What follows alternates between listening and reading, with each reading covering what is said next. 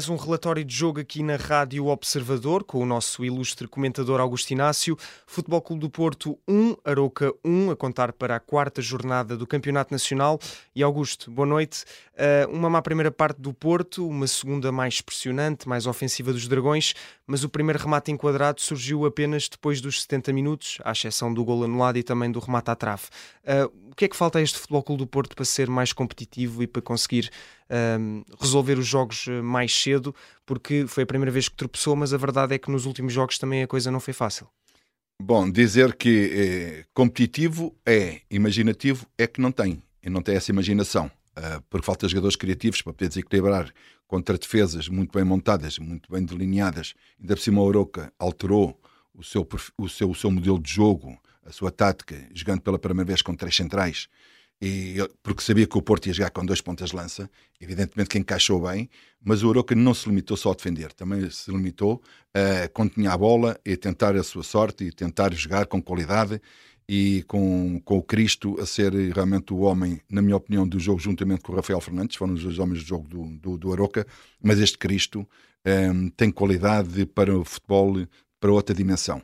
E claramente que o Porto repetiu a má exibição dos primeiros 45 minutos de Vila do Conde, repetiu hoje outra vez com o Oroca, porque o, Porto uh, praticamente só teve um remate à trave e numa bola parada do Tony Martínez e praticamente o guarda-redes do Aroca não fez nenhuma defesa. Isto para um clube como, com a dimensão do Porto, ainda por cima um, alavancada com, com, com 46 mil espectadores uh, na sua casa, completamente cheia a apoiar a equipa, esperava-se muito mais do futebol do Porto e que não repetisse aquela primeira parte de Vila do Conte fraco, fraquinho, diria eu, e o Aroca a dar, a dar eh, a sensação de que poderia chegar ao gol. Segunda parte, com as modificações da saída do Tony Martínez e a entrada do, do, do Ivan Nilsson, principalmente este porque Alan Varela praticamente não acrescentou muita coisa ao jogo no lugar do Ostáquio, eu diria que o Porto começou a querer pressionar mais na frente, mas ainda sem haver aquela criatividade que, que tinha que se ter para desmontar uma defesa daquelas. Depois entrou Gonçalo Borges e depois entrou o Ivan Jaime, mas já numa situação, já com o Oroca a ganhar por 1 a 0, uma situação quase de emergência, de, de, de, praticamente a lutar com o coração, bolas nas laterais, cruzamentos para dentro da área, e entrou o Fernando Navarro também para esse, para esse molho de jogadores que estavam na, na pequena área, e o Porto teve uma grande penalidade a seu favor, não conseguiu marcar, porque se o Porto marca ainda poderia chegar à vitória, porque ainda podia ter tempo para isso, o Oroca estava a ficar um, bocado, um bocadinho mais desgastado, o, treinador do, do, do, do Oroca foi tentando um, refrescar eh, a zona ofensiva e resguardar-se mais no meio campo uh, para que o Porto não tivesse assim tão grande ascendente. O que é certo é que o Porto marca o gol praticamente no último minuto. Eu diria que a haver um vencedor seria o Aroca, por aquilo que jogou, por aquilo que foi a sua organização e pelo desacerto do, do Porto. O Porto não merecia ganhar esta partida. Salvou o ponto, é verdade, mas foi muito pouco, muito curto e creio que esta paragem vai fazer muito bem uh, aos jogadores de futebol do Porto, porque estão jogadores novos também na equipa que ainda não começaram a jogar, ainda não, talvez não percebessem bem aquilo que o Sérgio Cassação quer, porque o Porto tem que jogar um ativo futebol, tem dimensão para isso, vai acontecer isso, certeza absoluta, mas nestas primeiras quatro jornadas o Porto, em termos institucionais, tem sido muito fraco. Uhum. Augusto Inácio Aroca surgiu aqui com uma nova nuance tática, como disseste, uh, os três centrais, e o que dizer do gol deste Cristo Gonzalez, que fez uma, uma bela exibição. Achas que o Aroca também conseguiu uh, surpreender, de certa forma, o Flóculo do Porto e, e, e o Flóculo do Porto não estava tão à vontade para, para jogar o seu jogo? Um, claramente que este Cristo, eu já disse que tem de, de futebol para uma outra dimensão, é realmente um jogador e, e, além de criar lances ofensivos, sabe rematar a baliza, também ajuda a equipa a defender. É, é, um jogador muito interessante que daqui para a frente as pessoas possam, podem começar a perceber o, qual é a dimensão deste jogador. Mas diria que o Aroca valeu pelo seu todo, valeu pelo seu conjunto não é fácil uh, jogar numa contra uma equipa grande no seu estádio um, com, com, um modelo, com uma tática diferente daquela que tinha vindo a jogar, porque o que é que a gente diz sempre? É preciso rotina, é preciso tempo, é, é preciso cimentar aquilo que é a ideia de jogo, e o que é certo é que os jogadores do Aroca pareciam que já estavam com este sistema já a jogar há muito tempo tão à vontade que estavam. É, é verdade que encaixou uh, dois pontas lança do Porto em três centrais, Talvez o Porto não jogasse com dois pontas de lança, jogasse um, agora é mais fácil de falar, como é evidente, depois de termos claro. visto o, o, que aconteceu, mas estas, estas, estas equipas jogam com três centrais, quando só jogam ponta de lança, a quase costuma-se dizer que eles batem a cabeça uns nos outros, não sabem quem marcar quem. com dois não, encaixa dois e sobra um, o que é sempre muito mais fácil para, para uma equipa que, que, que defende assim.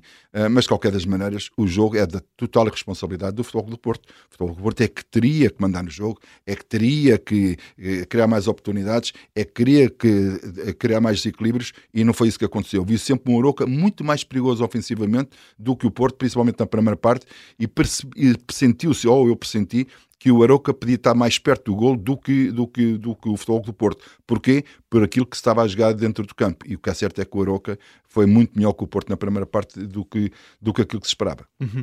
Um Taremi um pouco apagado e, e, agora ele pode limpar a cabeça do mercado porque o mercado já fechou, pelo menos os principais da Europa, ainda há o Saudita que é sempre apetecível para os jogadores, mas uh, aqui o Taremi ia ter um início de temporada um pouco diferente da maneira como acabou o último. Um, o que é que se passa com, com o Taremi? Uh, pode ser o mercado uh, que está a mexer com, com, a cabeça ou que mexeu durante esta fase com a cabeça do, do, avançado. E aproveito também para dizer: o Fran Navarro marcou, entrou e marcou, não tem tido muitos minutos. Foi, Achas... foi o Ivanilson que marcou o gol. Foi o, Ivan, foi o Ivan Nilsson, foi, foi, okay. foi o Ivan Nilsson. O, o, mas pronto, o Fran Navarro entrou hum. também e o Ivan Nilsson também não foi titular e, e, e, acabou por marcar o gol. Pode mexer a dupla de avançados do Futebol Clube do Porto nos próximos jogos, com o Taremi em má forma? É uma boa pergunta estás a fazer. Uh, Deixa-me dizer que, que quando o Porto contratou o Fran Navarro já em janeiro, ele já era jogador do Porto em janeiro, é verdade que concluiu a temporada no Gil Vicente, como é evidente. Eu sempre esperei, sempre pensei que iria sair um dos pontas de lança do Porto, que ia ser vendido, que ia ser transferido, porque o Porto neste momento tem cinco avançados.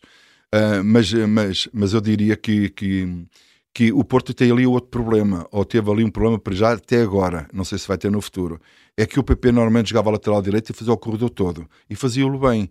Eh, desde que João Mário joga na direita, a defesa direita, e o, e o, PP mais à frente, viu-se um PP também completamente perdido no campo. Não dá aquele rendimento que dava quando jogava lateral direito. E é uma e, equipa sem a imaginação eu, de Otávio, não é? Eu jogo, eu, jogo, eu jogo contra mim, porque eu disse, eu gostava de ver o PP na frente, porque o PP na frente tem desequilíbrios, de certeza absoluta que queria criar o tipo de rupturas nas defesas adversárias, e eu enganei-me completamente porque acho que o PP já tem no chip que é a lateral direita e fazer o corredor todo que mais rende. Uhum. Uh, e foi assim que, que, que, que, o Porto fez hoje, alterar o João Mário e recuando outra vez o PP. Claramente que o, que o Otávio é uma unidade, era mais, era o joker do, do, do, Porto, era aquele que era criativo, era aquele que procurava faltas, era aquele resingão que às vezes também massacrava os árbitros, mas era um jogador muito importante e era a extensão também daquilo que eram as ideias do treinador dentro do campo. Não era só o jogar dentro, não era só o jogar, era também transmitir as ideias do, do, do treinador.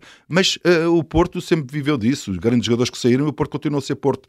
O que é certo é que o Otávio já não está e o Porto tem que criar outras alternativas. É verdade que se reforçou bem e Revanjano veio agora. Uh, pode ser um jogador que pode marcar a diferença, de certeza que vai marcar. Alan Varela também teve hoje os primeiros minutos e acho que é um jogador possante no meio campo, mas está a tentar perceber bem o que é isto de Porto. Uh, Nico Gonzalez também tem alguma falta de ritmo, ou tinha no princípio, está a tentar criar, mas ainda não criou os desequilíbrios que a gente esperava de um jogador de, de, de, deste nível. Mas claramente é, aquilo que fica na cabeça é, é Taremi. Mas o que é que se passou com o Taremi? Taremi acho que passou um bom bocado naquela cabeça que poderia sair do Porto e que não estava com a cabeça completamente na, no, no, no, grupo. Sempre pensou, acho eu, que poderia, que poderia sair para o futebol europeu. Mas isso não aconteceu. Eu acho que o Sérgio Conceição está a dar oportunidades ao Taremi para poder, para poder voltar a ser o que era o Taremi, a influência que o Taremi tinha na equipa. E eu acho que o Taremi hoje esteve bem melhor na segunda parte do que teve na primeira e que teve durante os outros jogos todos. Eu creio que o fecho do mercado, o Taremi vai se soltar mais, vai ficar com aquela mente mais livre e certeza que vai render mais no futuro. Uhum.